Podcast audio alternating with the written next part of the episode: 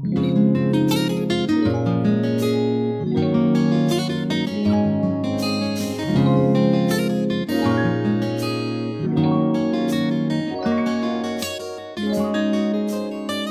大家好，欢迎来到来都来了，我是主播丸子。Hello，大家好，我是 Nicole。今天我们本来原定呢是讲一期关于设计师的节目的，稿子我都写好了。对，对，因为那天其实我们在讲这个有一个设计师品牌，我们非常喜欢嘛，然后这个设计师我也特别了解，然后我就说，哎，那这样我们不然就把这个设计师给大家介绍一下吧。嗯嗯洋洋洒洒稿子写了大概一万来字，大概嗯十几页吧。很不容易。很不容易，which is very hard。然后，但是啊，但是今天有一个突发状况，嗯我今天其实在家休假。然后呢，早上我当时我去医院做了一个体检嘛，然后下午我就想着，那我就不上班了，我就直接在家休息了。后来我就睡了一觉，嗯，然后我这觉越睡越生气，越睡越生气，我就从床上坐起来，我跟丸子说，我说今天不录飞呃不录那设计师了，嗯我说今天我们录点别的，对。然后我就跟他，我就感受了一下，我说我感我预感这是一期很有情绪的节目。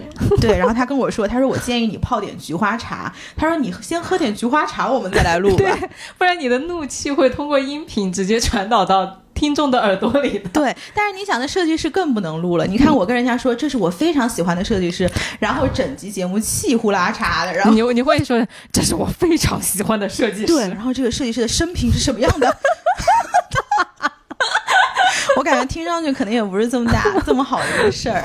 然后我再跟大家说一下，我们今天聊个什么事儿呢？就是呃，开麦之前，尼寇大概跟我说了一下他今天的经历，我们浅浅的讨论了一下。我觉得总结起来，今天就解决一个问题，就叫做当我遭遇不公或者是委屈的时候，嗯，啊，我怎么样能够比较妥善的去表达出来，并且妥善的为自己争取到合理的嗯权益，是让自己不吃亏也不委屈。没错。嗯就那其实我也跟大家分享一下这个事情到底是怎么回事。嗯就是之前我在节目里面也一直就说嘛，说我当时在申请这个英国签证，嗯，然后因为我五一想要去旅游，包括我在所有的 social media 上，微博也有很多朋友，然后这个我们的听友群也有很多朋友给我分享了非常非常多英国可以玩的地方。哎，就好几期节目评论下面都是，对，然后嗯我自己身边的同事啊、朋友啊，就有一些把攻略都写给我了，嗯甚至我都没有动用到 AI。之前我不是一直说我想让 AI 帮我写攻略吗？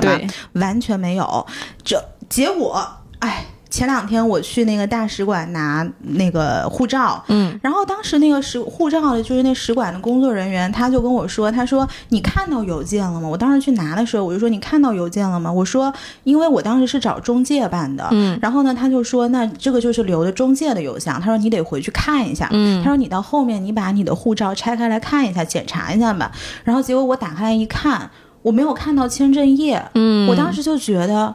我说这个是被 check 了还是被拒签了？嗯因为在我过去大概十几二十年的签证经历里，从来没有收到过护照丢出来没有签证页的时候。嗯然后我就跟我妈打电话，我说这是什么？然后我妈就说，嗯。我觉得大概率被拒签了，然后我就说，我哎，someone like me 也被拒签呐、我说，开玩笑呢吧？尼寇拎着他高傲的小黑裙，那个脚趾头还没有踏上大不列颠英国的土地。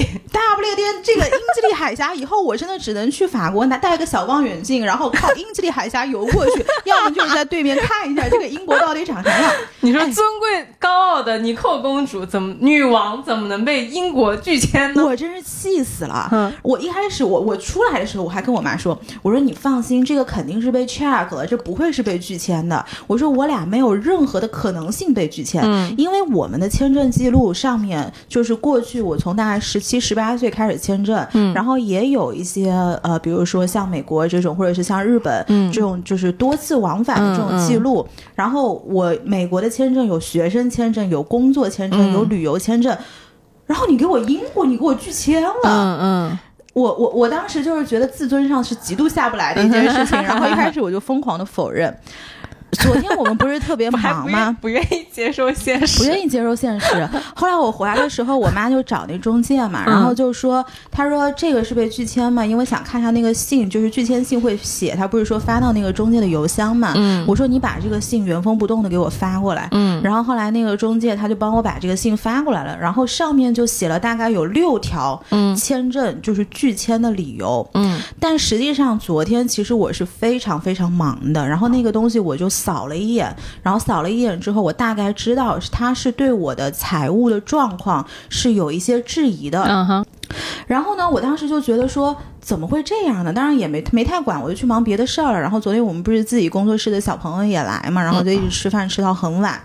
后来呢，我今天早上起来，我今天不是休假嘛，我就仔细看了一下，然后每一条其实我都是可以反驳他的，但是我每一条反驳他的这个前提是，这个中介是非常不负责任的，他当时没有帮我把这个材料给做全，嗯，比如说他讲，呃，因为他一定要提供工资卡的这个流水，嗯，然后呢，当时我签证的时候我还问了他，我说，因为我工资卡里就是一个过桥的卡，过桥的一个账号，我工资卡里。是完全不留钱的。嗯，如果他有这个钱，比如说进到我的工资，我要么就是把它取出来放理财，然后要么就是把它放到我另外一个账号了。嗯，那我另外一个账号的这个就是流水会比较稳定一点。嗯，那从常理上来讲的话，肯定是提供流水稳定的这个卡是比较好的嘛。嗯，我当时还 offer 过，我说我要不然拿另外一张卡给你。嗯，然后他说不行，他说一定要工资卡。我说那行吧，那我觉得我就那既然你是专业的，我就相信你呗。所以。就是他每一条，其实我都是有可以反驳的余地的。那大家肯定听到这儿就会觉得说，你为什么这么相信这个中介，对吧？因为很多人都觉得天坑地坑不如中介坑，对吧？对对。然后其实这个中介呢，当初为什么我会让他去帮我办这个签证？这个中介是我爸爸的一个朋友开的。嗯，对。然后呢？所以当时他们知道，就是我们要去签这个英国，然后包括我跟我妈一起去，然后他们就说：“那要不然你就我就找一个人帮你签一下呗，因为他们也做英国签证已经做了十几年了，就相当于找了一个能信赖的过的呃没错。然后包括他们跟使馆的关系，as they claim 也是不错的。嗯，所以那那我就觉得我也就全权信任你嘛，对吧？然后，所以，呃，我也没有，包括他们给的一些资料，我也没有再去做二次的审核。嗯，这个肯定也是我自己当时的一个过过失吧。所以我觉得，就是在此提醒一下所有的听众朋友啊，不管办任何的事情，如果你把这个东西交给了中介，那这个。资料大家是一定要自己进行二次审核的，因为中介他只有一个目的，他就是为了赚钱，他多做多得，然后少做少得，他并不会为你负责任的。就哪怕这个人他可能是朋友，确实是挺坑的，非常之坑。然后后来就是。结果这个事是怎么回事呢？后来那个不是拒签了嘛，然后拒签了这个我爸爸这个朋友就类似于是他的上司，今天早上就想要加我微信，然后他意思里就是说看看这个事情还有没有可以补救的可能性。嗯，因为最后拒签信里面一般会有一个 next step，他会告诉你使馆会告诉你说你下面要怎么做。嗯哼，如果你像美国前几年就是光景比较好的时候，他都会跟你说你要补材料，或者是你可能需要一个 interview，你要自己过来解释一下到底是。是什么问题？然后你可以给你一个，就是类似于是自我维护的一个可能性吧，一个空间吧。然后这次的 next step 写的是你。There's no right to appeal，就是说你完全都，你完全都不给你任何申诉的可能性。嗯，对。然后当时我一看到这个，我就觉得那这个东西就是板上钉钉儿的事儿了。是的，是的。然后他就跟我打电话，他想跟我解释一下。第一个肯定是说抱歉嘛，嗯。然后第二个就是说有没有后续的操作的这个空间。然后早上其实我不是去医院体检嘛，嗯。然后我当时抽着血，我爸就给我发微信，然后他就说，他说女儿啊，因为我爸自己也知道自己把这事儿搞砸了。他说：“女儿啊，他说那个我那朋友吧，他想加你的这个，他想问我要一下你的这个电话，然后想让跟你解释解释这个事情是怎么回事，然后看看后面怎么处理。”嗯，然后我当时就说。我说这个事儿他肯定是要负责任的，嗯，因为这是一个巨大的你在中介审核上的一个过失，对，因为你想中介是干什么的？中介我今天让你签证，不是说让你帮我在什么签证网站上注册一个信息，或者是你告诉我几点钟到哪个使馆门口集合，中介不是做这个的，这个不是你的工作，哎，工中介的工作不限于对。中介最重要的工作，其实你是要审核这个资料的完整性，合理性跟呃，就是确保你的客户是有。至少在你的认知范围内是资料是齐全的，是的，这个是很重要的一件事情。嗯，但是他连最基本的工作都没有做好。其实我生气的是这个点，嗯，因为别人这么大的一个事情交给你办，结果你并没有对对方负责任，嗯，对。然后我爸爸当时他，我爸一定是知道我特别生气的。然后他今天早上就跟我说这个话，他说，他说你不要说气话，他说我的朋友人不错的，他说 算了。那你要给我北京的朋友一些面子。后来我直接就回他，我说。什么是面子？我说你知道这个事情后面有多麻烦吗？嗯，因为一个是如果你英国有拒签的记录的话，等于我要去覆盖这一次拒签记录。以后我所有但凡进英国，我都必须要解释说为什么我之前会拒签了，我都有一封这个信，我必须要跟着。那是很麻烦。而且现在我还不知道，就是比如说英国啊、欧盟啊、美加签证这些，比如说新加坡，就这些地方它是不是联网的？嗯，如果它是联网的话，那其实其他地方也会很麻烦。哎。那这如果有听众朋友了解这个情况，呃，可以麻烦你给我们留个言，然后给尼寇介绍一下这个事儿。对对对。然后后来我爸就说：“我说事情都做成这个样子了，他太不负责任了。你你说这个时候你给我提面子有什么用？”然后他就说：“他说你这样办事不好，不留余地。”我说：“那我应该怎么办？”我说：“你告诉我。”然后他就说：“过去了就过去了啊。”哎，这个第一个冲突和矛盾点就来了。对，就是在这，就是，呃，他，我觉得他让我想起来小的时候啊，就是。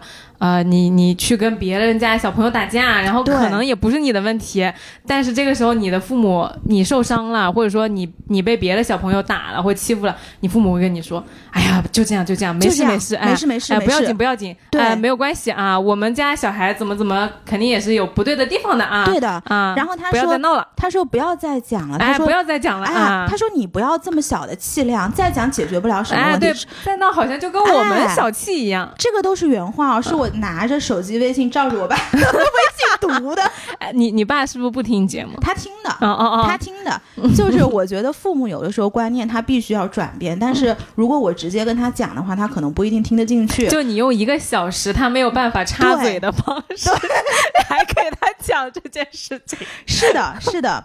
然后为什么我今天会讲这个事儿呢？就是后面其实我跟这个人联系上了，然后我爸就一直说，他说你不要说气话，你解决不了问题。然后我。就回答他，我说我今天为什么一一定要跟他沟通上？我就是要解决这个问题。然后我说不一定会跟他。呃，发火，但是他的这种经验，包括他专业，如果他真的想好好做这个事儿，或者是他所说的跟跟使馆的这个关系，其实是可以帮我后面解决问题的。但是这个事情绝对不是什么过去了就过去了，因为我们的确是受委屈了。如果从情绪上来看的话，我不想让自己受这个委屈。然后，如果是从一个更加现实层面来看的话，其实我希望这个事情有一个更好的解决方案。嗯，对，这个事情是我当时决定跟这个人一定要对上话的一个初。中吧，就我们先聊一下一个事儿，叫做为什么父母老想跟你说过去了就过去了？对，过去了就过去了。什么叫过去了就过去了？我就是过不去。是的，我能不能今天不过去？对的啊，而且就是父母他有一个点，我今天下午跟我朋友还在说嘛，我们上一辈的人其实对于面子这个事情是非常非常之看重的，并且有的时候为了面子，你是可以自己做到忍气吞声，嗯，并且让自己吃吃实在的亏的，嗯，因为其实吃实。吃实在的亏的，在的亏的，对呀，这个你是懂断句的，是呀，因为面子其实是虚亏嘛，嗯，对吧？但是你有的时候，你为了这种虚亏，你要付出的是实亏。嗯。对，然后呢？今天下午正好我有一个朋友在跟我分享另外一个事情，然后他就说他有一个同事是舟山人，嗯，然后这个舟山人呢，他其实一直在上海，觉得上海是生活压力很大的，然后过得也比较辛苦，他自己在舟山可能生活相对来说就会舒适一些。那我们就会建议他，你为什么不回去呢？嗯，然后可能比如说我别人问我说我为什么不回我自己的老家，然后我会说啊，我更喜欢上海的生活，或者是我我觉得上海更多姿多。彩，然后我有好奇心，什么七七八八，这可能是我们的理由。虽然我们也赞同上海是很辛苦的，嗯，他只有一个理由，因为他爸爸妈妈说，你如果回到舟山，我们很没面子。他自己想回舟山吗？不知道，他没有说这个理由，但是他陈述出来的就是我爸妈觉得我回到舟山，我们都很没有面子，就是他爸妈是拒绝他回拒绝。而拒绝的理由就是没有没有面面子。对，然后我们就顺势再往后面聊，他就说他自己的爸妈其实也是非常要面子的人，要面子到他会跟我朋友限制我朋友的一些，比如说晚回家呀，嗯或者是你的穿着啊，理由是这个样子，保安对我们他会会他会在乎保安的眼光，嗯就是他会在乎保安怎么看我们家人。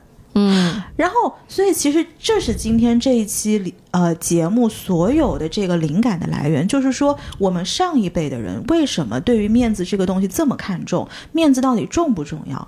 面子到底是什么？在乎面子的背后，它反映的到底是什么样的心理状态，对，以及我们到底如何去面对这个事情？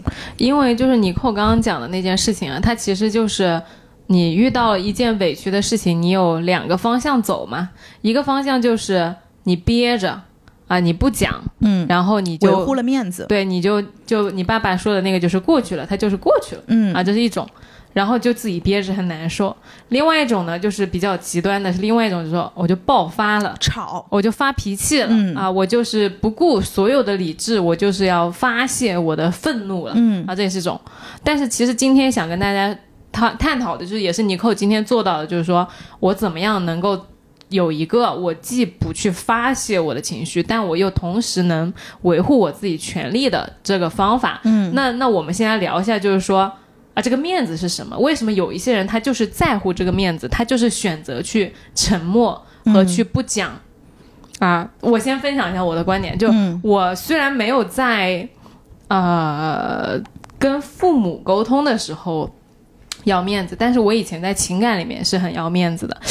但是其实我当时没有意识说这是个面子问题，嗯，我就是觉得我也不知道要怎么表达，是，我就是不高兴，嗯。但是我也不知道要怎么说我不高兴，好像我说了我就是小气一样。对，嗯。我觉得这个其实是很可怕的一件事情，对。就是你把一个应该做的事情，结果你换了一种，这个叫什么？passive aggressive 英文，我不知道中文怎么讲，就是他以一种非常后退的方式，其实是很进攻的，对，嗯，就是有点像生闷气的那种感觉。对，但其实你又你自己心里没过去，你其实是在乎的，但是你又不好表达，好像表达完了之后就是我不体面，是我呃在意了这些东西，好像本来就是我吃亏，但是好像说了我变成理亏了一样。对的，其实是你占理的。是的，但为什么我又不好意思讲的？其实我原来也有这个困扰的，嗯。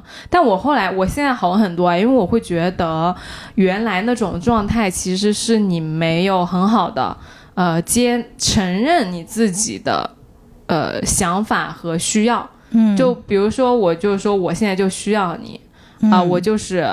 想需要你来帮我，但我可能原来觉得说，那我不好意思说我现在需要一个人来帮我，嗯。不想展示自己的脆弱，或者说需要，那我就不说，我就刚着。我觉得说了我就是没有面子、嗯啊。我觉得这个这个是我可以呃 relate 到的一个体验，但是嗯至于爸妈的那个没有面子，我其实是我跟你是站在一边的，就我也觉得。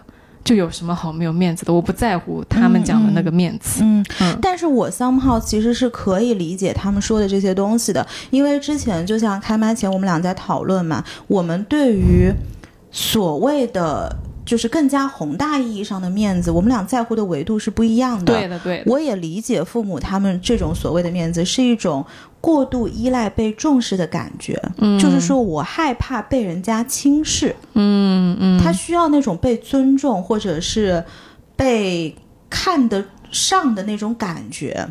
就是这个，其实我觉得是我的家庭带给我的一些就是隐性的教育，嗯就是很多事情是要把它做圆的，是做体面的，人情上一定是要漂亮的。这个我知道，我一直是有这个问题。well，以前我不知道，but since I know you，然后我就知道了。你说的好像我做事不体面一样。不是的，就是在很多场合是。呃，比如说上次我们不是有那朋友来嘛，然后他不是跟我们分享了一个他自己就是在人情场面上的一个困困扰嘛，然后你说你可能对于你来说，你就会直接去讲说这个事情他不想做，然后不想做的理由是对方本来提的就是一个不太合理的需求，那我们没有必要去委屈自己把它接着，这是你的立场。然后当时我就跟他分享，我说我可以理解，但是如果让我来做的话，我可能会退一步，就是做的更加。得体一些，但是在这个得体的背后，一定是第一个是由我耗了我自己的能量去思考这个事情怎么去做，这个是第一点。第二个是我 somehow 也是要付出一些，至少你前面第一步你得做出去吧，不像对于你的方案来说，它就是直接丢掉了嘛，对吧？我就是不管了嘛，因为本来就是你先，你不仁我不义嘛，就这种。对，所以这个事情我觉得很有意思的是，其实每一个人都是在乎面子的，对，只是我们对于面子的理解不一样。是的，而呃，这种对于面子的不理解，是因为我们认可的规规则和价值观是有有不重合的地方的。对的，就可能有一些人觉得。啊，有朋友邀请了我，那我要比如说感谢他，或者我给他回一个礼，嗯，这个是一种体面的做法。那可能对于我来说，我觉得如果我不喜欢你，然后你来邀请我，我就觉得说，那本来对我就是一个负担，那我没有必要对你表示感谢。是。是因为上次其实有一个很有意思的事儿，就是我们有一个朋友请我们去呃看一个他的演出吧，类似。然后呢，当时就是他的演出结束之后，其实我是发了一个，当天晚上我没有发，然后等到过了几天，我想起来，哎呦，好像这个礼数我没有做全，然后我就给他发了一个消息，我就说啊，呃，非常感谢邀请我来看你的演出，然后我觉得演出非常精彩，怎么怎么样，然后类似于就是谢谢，类类似于这种东西，然后结果他就没有回。嗯，对。然后后来呢，我有一次就是在饭桌上，就是把这个跟大家分享嘛，我就觉得这人特没礼貌啊啥的。然后后来丸子就说：“他说如果是你的话，你可能不会发这个东西，因为你觉得这个事儿看完了可能过了就过了。嗯，所以就是这个东西可能在你那儿完全不是一个点，对。但是在我这儿是一个非常重要的一个点。对对对，其实你跟不一样的规则的人交往，你都不知道什么时候冒犯了他们。是的，是的，是的。然后呢，我们又想到，比如说，但是后来，所以我就问丸子一个。问题，我就说，到底什么是面子，以及面子跟我们经常会讲的，哎呀，这个事情这么做好像不太好吧？好像不太好，这么做好像不太好吧？就是那个不太好，它到底是什么？这个东西是不是面子？我觉得那个东西跟面子还不太一样，那个东西它更多的是一种，哎呀。那我不就打破了这个环境的规则吗？是，就那种是有一种我们在一个小团体里，然后可能大家在这个小团体，或者说呃小职场，或者说小的范围内，或者说一个圈子里面，嗯，大家默认某一样规则。是，可能你突然有一天你要站出来打破那个规则，或者说你做那个不遵守规则的人的时候，你就会觉得，哎呦。那我做第一个这样的人是不是不太好啊？是不是不太好？嗯，对。对，因为那天其实哎，可以跟大家分享一下，其实上周六我们见到了那个 Fit for Life，作为播客圈著名五人儿，嗯，哎，我应该是播客圈最代表的五人，哎，不管我自己先疯了，就是作为播客圈著名五人，其实那天我们见到了老爷，嗯，然后呢，当时我们就讲到了以前在国外留学的一些事情嘛，嗯，然后我们就聊到了一件事儿，然后他就说，其实。呃，Steve 那天也在。他说，Steve 是一个。刚刚去学校的时候，就完全可以融入这个当地环境，然后跟外国人也好，或者是跟 A B C 也好，玩的特别好的一个人。因为姥爷其实跟 Steve 是大学同学，所以他们彼此以前就是认识的。然后呢，姥爷说他其实高中去，所以他相对来说比我们两个去的时间要早一些，他也可以融入。然后当时我就分享我说，因为我当时去的时候其实是十八岁了，然后我第一个室友是韩国人跟一个牙买加人，呃，我在很。长一段时间里面，跟这些呃所我们叫外国人嘛，就通称外国人嘛，交往的时候，我是觉得有一点不适感的。嗯，然后这种不适感差不多在一年左右，我是花了大概一年时间才适应了这种不适感。而这种不适感来源于哪儿呢？就是来源于我觉得他们的规则是一个。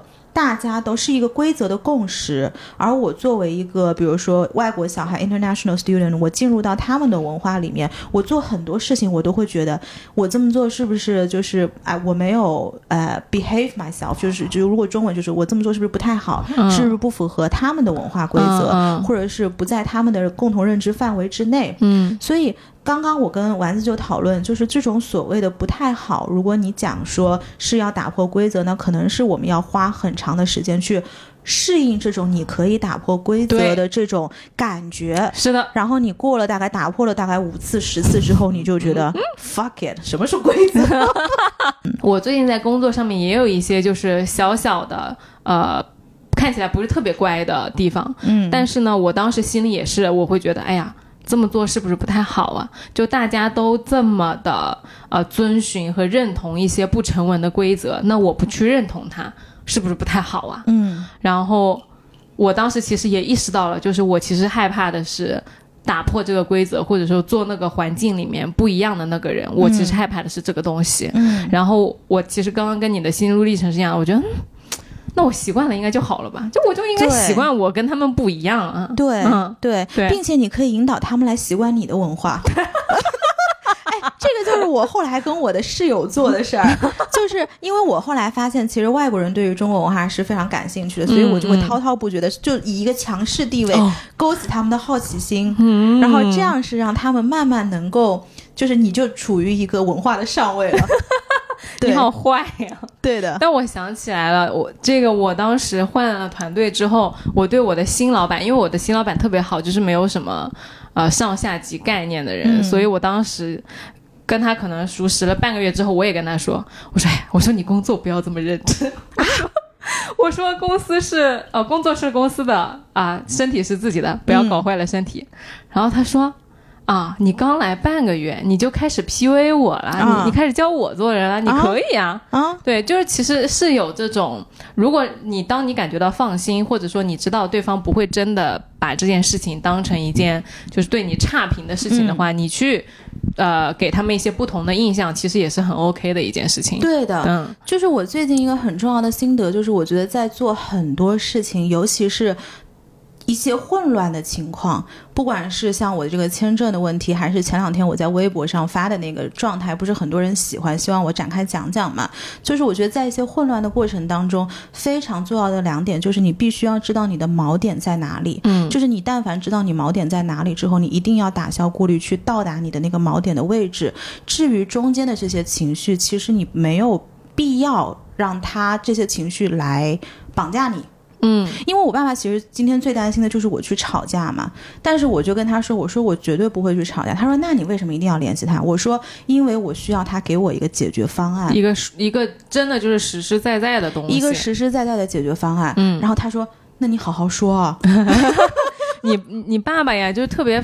怕你走到另外一个极端，就是说那种啊，不是闷着的，而是要爆发式的那种，就失去理智的。对其实之前我们有一个听友投稿，那个听友投稿呢，其实他是讲他自己一件特别伤心的事情。他就说他当时被他的领导呃呃，相当于画了一个饼，但是这个领导呢，他本人是不知情的，他不知道这是个坑，这个项目是个坑，是因为是另外一个。就相当于他的上司的同级的别的上司。嗯，坑了他的上司一把，结果他上司就转身跟他说：“哦，是这是好机会啊，你把握一下。”然后他就把握了一下之后，发现是个坑。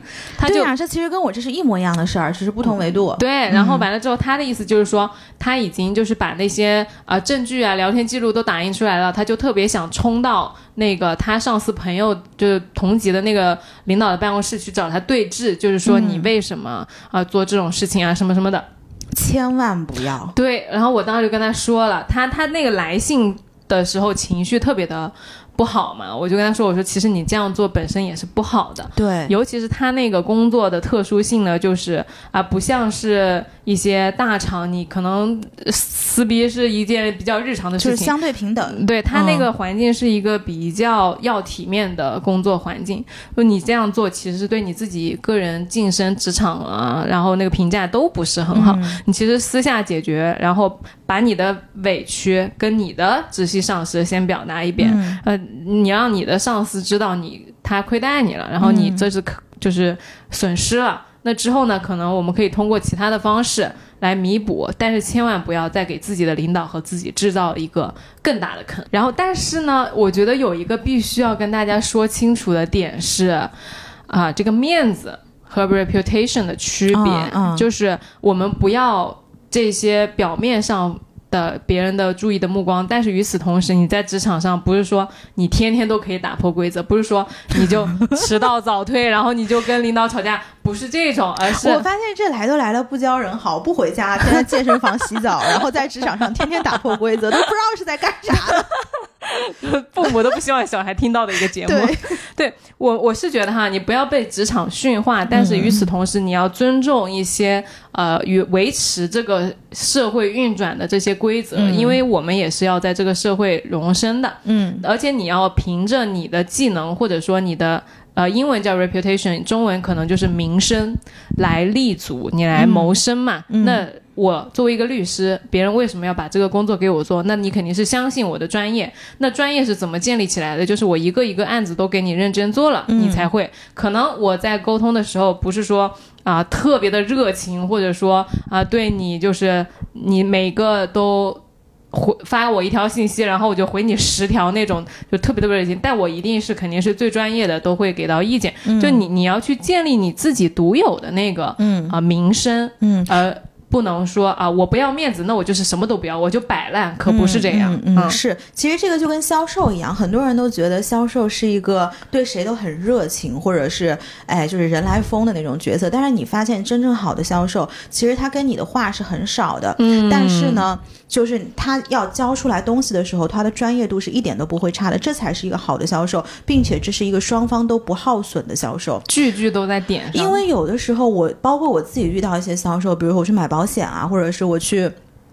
做一些，比如说医美啊什么的，你看到那种对你热情的销售，你真的觉得，哎呀，我会付钱的，你就离我远一点儿吧。我就是这种感觉。我甚至有的时候会觉得，其实一个成熟的销售，他不需要销售他的热情，是他销售的就是他的专业，没错而你可能没有那么专业的时候，你会先付一部分的情绪出来。没错，没错。呃，我们回到刚刚这个故事啊，就是后面我跟这个老板是怎么去沟通的。嗯。嗯，因为我觉得有三个 rule of thumb，其实的确，今天早上我非常大的火气，但是呢，我就一直跟我自己说，如果这个事儿发火下去，第一个对于我爸妈是没有好处的，嗯。因为毕竟是朋友嘛，嗯。然后第二个这个事情也是解决不了的，嗯。所以呢，我到后面我是过了两个小时之后才去跟他去沟通这个事情。然后我当时沟通之前，我就提醒我三个点：第一个就是说我第一个要明确我的锚点，加上打消顾虑；第二个是我一定要用，呃。事情来表达我的情绪，因为我的逻辑就是说，你宛如一个销售 啊，真的吗？真的为什么啊？就是听起来非常的有战略。这样子的吗？对，好吧。然后第二个就是一点都，不像一个消费者。哎，但是在这个 case 里面，我的角色的确是一个销售，因为我要销售他帮我把这个事情解决了。嗯，对对对的但是但其实可能大部分人他会忘记，就是当你要去做一个。呃，proposal，或者是当你有一个需求需要被解决的时候，其实你就是那个你就是一个销售，要去 sell 的，要去卖的你就是要去方案的人。说服对方的这个人对，。但我会觉得大家没有这个意识，就是说，其实我需要去销售一些东西的这个感觉，他就会觉得说，哦，那我是消费者，我受害了，那现在怎么办？就我很无助，是他会有一种被动的心态。嗯嗯对，所以因为在当下，等于我们两个的这个角色完全就转换过来了，就是嗯我是这个销售，我要让你进入到我的逻辑里面来帮我解决我的问题，那我自己一定情绪是要很稳定的，哪怕我现在就是。受欺负的那一个，所以第一点就是说，你一定要明确自己的锚点，然后打消中间做这个事情的顾虑。因为明显我爸爸在这个里面是有很多顾虑的，嗯他觉得这事情能不能做，做到什么位置，我应该以什么样的方式做。然后第二个就是必须要用事情来表达你的情绪，嗯因为在这个事情里面，明显我的情绪是非常之大的。嗯那如果我真的冲上去，我就跟他吵架，你把对方两个人的这个。就是 connection，叫做我们共同去解决这个事情的可能性给炒断了，嗯那其实是一个满盘皆输的状态。是的，对的，那什么叫做以呃事情的方式来表达情绪呢？因为一个事情它其实是有一千个 fact 的，嗯，但是你怎么去组成组合这个 fact 来达到你的目的，这个时候是你脑子需要快速去过一遍的东西。这个能有就是例子吗？因为这么讲的话，其实我也不太能完全听懂。对，那我直接来念一下这个微信吧。后来我就跟这个老板说，我说我说你的这个经办人真的是太不靠谱了，嗯，因为你是我爸妈的朋友，所以我也非常信任你们，所以资料没有进行二次审核。嗯当时我妈妈问我要资料的时候，我还在想，英国这签证挺松的呀。啊对，然后我说这次去不了根本也无所谓，但是主要是担心两点。第一个是，如果我以后再打算出国去深造的话，这个可能会有不良的影响。然后第二个就是我很呃担心，比如说英美体系国家跟深根呃深根的这个签证记录是不是会相互影响，所以我后面还是希望这个英国的记录能够覆盖掉。我就说了这三段话。嗯第一段其实我表达的意思就是我在事情里面是不满的。嗯，第二个是我的顾虑是什么？第三个我要什么？嗯，我就这三段话没有了，嗯，然后多一句都没有了。然后这个人呢，就不愧是做老板的，的确是比那个经办人要聪明一些。然后他也很很就是也接着我的话说了嘛，嗯，然后他就先骂了他的经办人，然后就说这个人其实他们是认识十几年的朋友，嗯然后之呃之前要把他带来公司的，所以他是帮他服务了大概有十几年。嗯然后一直是非常专业的，没有想到这一次，呃，他会做一个这么坑的事情。嗯，对，他说，哎，但他也说了一句话，他说让我都觉得太没有面子了。今天“面子”这个词咱就是过不去了。对，嗯你就今天就是所有人都在跟我讲面子这件事儿，嗯，然后尼克说：“我不要面子，我就要一个结果，我不 care 你们的面子到底有没有。”是的，然后他就是说，我觉得非常对不起你们的信任，很抱歉。这个是他的第二段话，那第一段话，然后第二段话他说的是这个记录肯定是要覆盖掉的，然后他就给了一些一二三的这个具体的解决方案，然后我们后面就开始针对这个解决方案来进行讨论了，然后讨论到的这个点就是我们可以相互，他也去问一下他的一些，比如说 connections，然后我也去问一下我的朋友，跟我一些就是有类似经历的这种呃同事也好，或者是朋友也好，他说我们可以定期来碰一碰，看看这个事情怎么去解决。嗯然后我的顾虑一跟二，我有跟他讲了，他后面也给了我一些具体的东西。对，所以我就觉得，当你真的需要去争取一个事情的时候，绝对不要让情绪。把你给绑架了，嗯，就这个时候发火其实是最没有意思的。就是你会嗯通过去叙述这件事情里面，你受到了多少的，比如说坑或者是、嗯。呃委屈之类的，把这个事实讲出来，其实对方就知道，就是你你是不高兴的，对。你是不满意的，对的，嗯。其实我在这个里面，你说我去弄着他有什么用呢？其实没有任何意思。但是他很聪明的点在于，他也马上就是说，哎，这事儿是我们不对，就是把这个情绪其实是给接住了的。对对对，首先道歉嘛，你先对虽然别人没有给你发火，但是你肯定也是要先呃情绪上先抚平一下。嗯，嗯是的。然后第三个点就是，我觉得大家如果真的遇到自己很委屈的事情，还有一点要记住，所有难听的话你都可以笑着说。这是我最近从我职场上学到的一件事儿。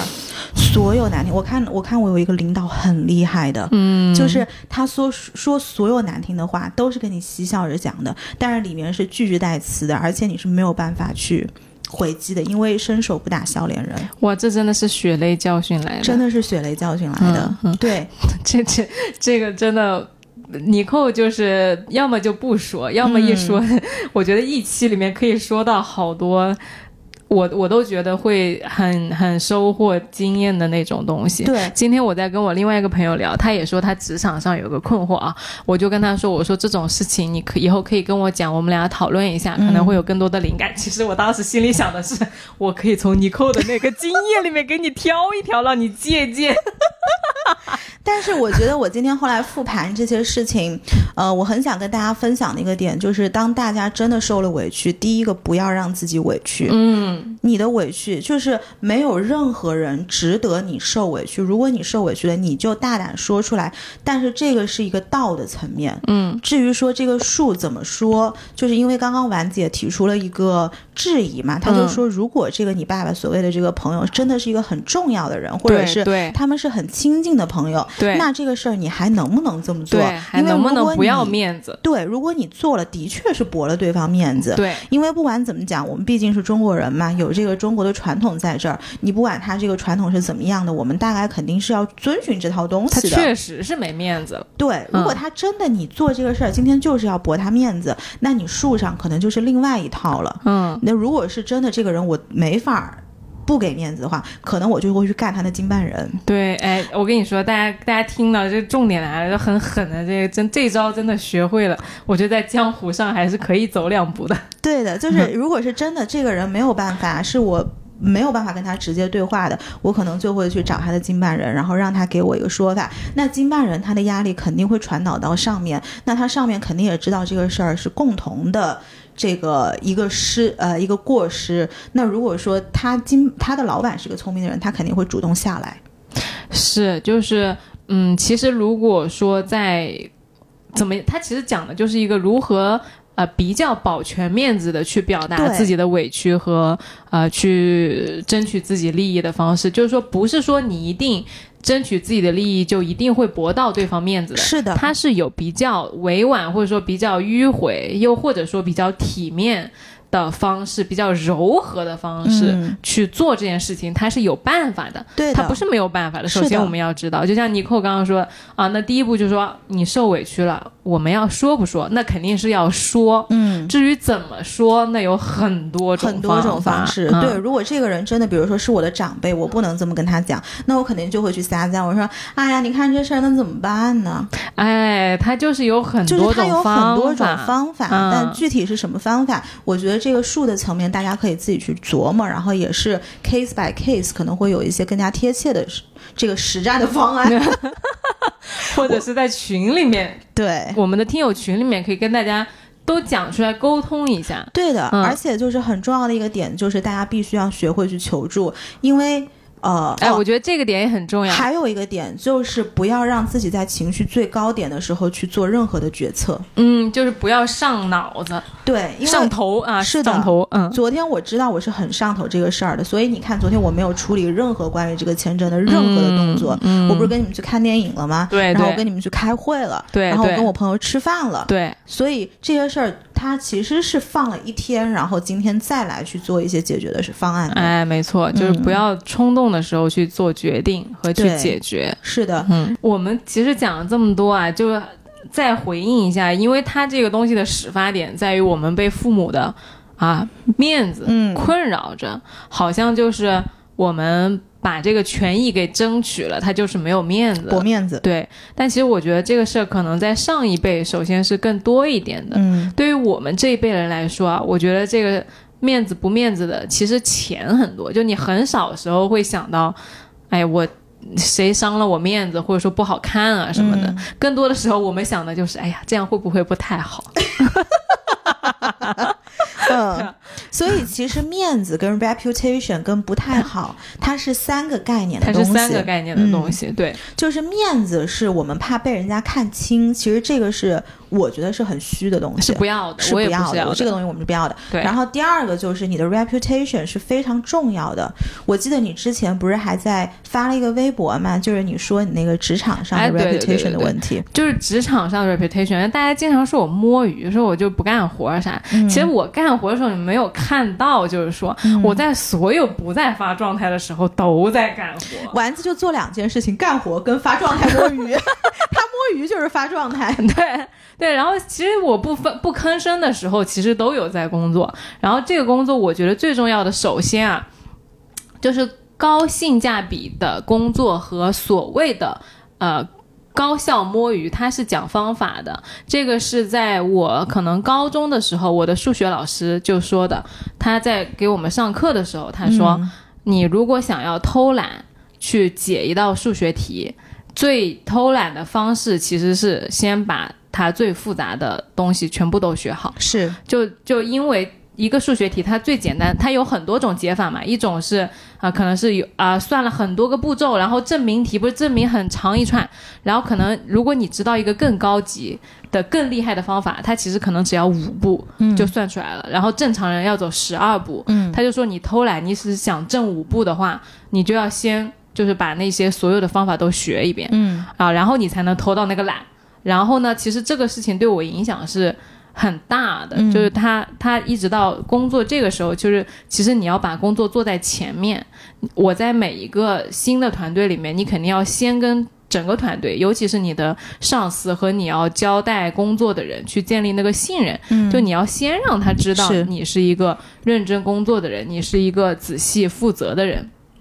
呃，他放心把他的事情交办给你，然后当他信任你，让你放手去做的时候，你再在你可以调配的时间里面嗯再去啊、比如说我这个事情晚一点做啊，不着急什么的。因为当老板不信任你的时候，他觉得说啊你不着急，那你是不是不上心我的事情？嗯但如果他信任你的时候，他会觉得说啊你灵活，嗯你知道先来后到和你知道怎么排优先级，嗯他的印象都是不一样的。嗯，但是我要提一个非常难处理的点，就是如果你的老板过于信任你，你会被用死的。哦，嗯，这其实也是现在职场上很多朋友面对的一个事情，哦就是老板用你用的太狠了，因为他太信任你。哦，这个是另外一个 bargain 嗯 power 的事情，我觉得对，是嗯的，这个这个中间其实也是有很多 tricks，你怎么去 balance 这个东西对对，是的，是的。然后，因为这为什么会讲到这个事情，是前几天办公室刚好。啊、有一个有一个另外一个同事，他也是拿着一个报告去给那个上司看，嗯然后上司就说：“哎呀，你这里写的不好什么的，然后没有写的很细。”然后回来之后呢，他就跟我们说：“他说啊、他说上那个老板说我这个地方写的不好，但他其实原来也是这样要求的，是啊，其实是老板他今天自己这个要求提的不大对，嗯他是这样说的。然后我们办公室一个前辈就跟他说，他说老板既然今天这样要求，你就这样按照他的来，嗯因为他跟你你刚来，他跟你没有建立信任，嗯你要先让他放心你是可以超过他的标准做工作的，嗯你再来讨论你他的标准是不是合理的。嗯当然了，我们不是说这个一定是对的方法，但是这是一个在职场上我觉得快速生速存技能。对达成信任，然后能让你在长久的工作当中比较轻松的一个方法。嗯嗯，对是没错。所以我觉得啊，reputation 是你建立了之后。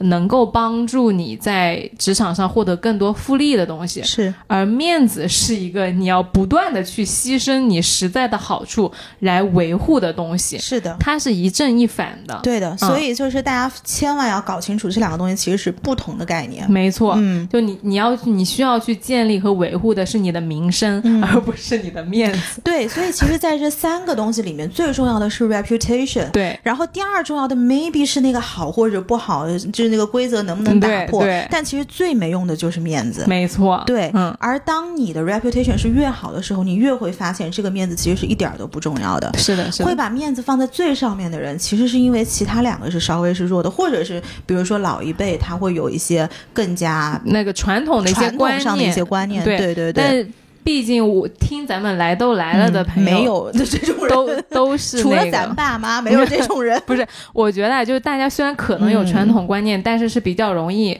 接受新鲜观念是的。所以呃，你其实是可以去感受一下，就我们今天讲的跟你原来的如果有一些不一样的地方，那嗯。你起码也可以说，哎、啊哈。啊，那有一个不一样的呃东西，哎，有人跟我想的是不一样的，是的，啊对吧？是的，是的，对。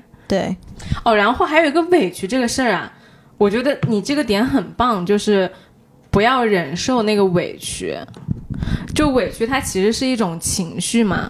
就呃，其实我们小的时候多多少少，我觉得都是因为啊、爸妈的这种说，哎呀不要这样，或者说嗯啊啊、没面子什么的，其实都是忍受过一些委屈。很多东西进肚子的。对，对，就是我们其实是小的时候都有被摁住的。哎，很多女孩子为什么觉得自己是肚子上这么多肉啊？不是因为你胖，是因为你吞了太多委屈，好吗？真的，不要去健身房了，把你的委屈都说出来。啊，这个时候，哦、就确实是，我觉得不要委屈自己的心。当你的心委屈的时候，其实很多时候生活是很苦的。对，嗯，对。那你你不要去做那些让你觉得委屈的事情。而且我觉得很多委屈，就是有一些是真的是没有办法，你没有解决方案的委屈。嗯但是比如说像今天这种，就是你明明是可以解决的委屈，你就别再往肚子里吞了。对对又或者有一些你原来觉得没有方法，但它其实是有方法的，你只是不知道。对，比如我爸爸他说：“哎，这事儿过去就过去了，这事儿他就是有解决方案的。”就是在现在录节目的时候，这个我爸的朋友还在给我发信息说这个东西后面应该怎么办。哎，而且我觉得很有意思的是，嗯那其实你说问你爸，肯定是女儿比较重要啊，对吧？嗯你女儿不比朋友重要吗？是，但是在很多上一辈的眼里，就是女儿、家人是我自己人，啊，就是我的面子其实是对外的。哎，但是这个事情很重要，女儿受了委屈。嗯，难道不重要吗？不比给别人来一个就是哎没事没事重要吗？你说你女儿受了委屈，搞不好乳房上要长一个长一个瘤听？到没有，爸爸？真的就是真的女性受气，她其实身上是会长东西的。是的，就是嗯这个东西其实不应该是这个样子 work 的，就但是很多人？